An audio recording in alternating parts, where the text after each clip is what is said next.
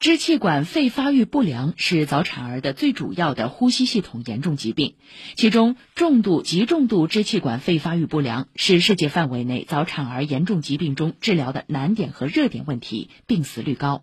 昨天，患有极重度支气管肺发育不良的两岁女孩丫丫结束了长达一年半的气管切开机械通气，顺利出院，可以自由呼吸。这起病例的成功救治，为新生儿医疗领域最困难、以前没有存活机会的患儿提供了生的希望。请听报道。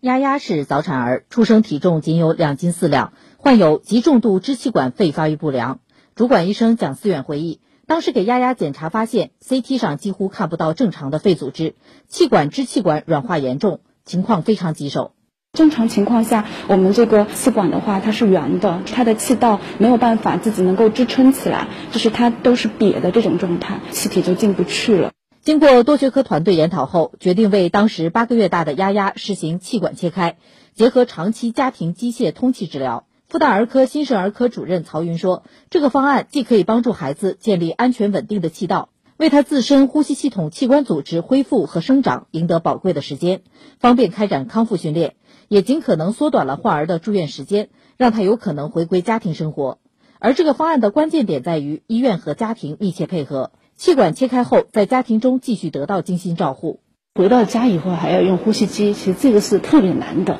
呼吸治疗师是上门反反复复为他服务，教会他很多很多东西，那些管子都要换的。回家稍微不当心，他掉出来的，他就等于呼吸就会停止。在医护团队和家人的精心照顾下，历时近两年，丫丫迎来了人生中一个又一个第一次：第一次笑出声音，第一次撤离呼吸机，第一次会叫爸爸妈妈。现在经过气管造瘘关闭术。丫丫彻底告别了插管和呼吸机，可以自主呼吸了。回首求医路，丫丫父母觉得虽然辛苦，但一切努力都是值得的。不做气管切开的话，他就是长期养着他躺着，对他的生长发育很有限制。当然是非常的开心了，因为他终于能像一个正常的孩子一样。以上记者吕春露报道。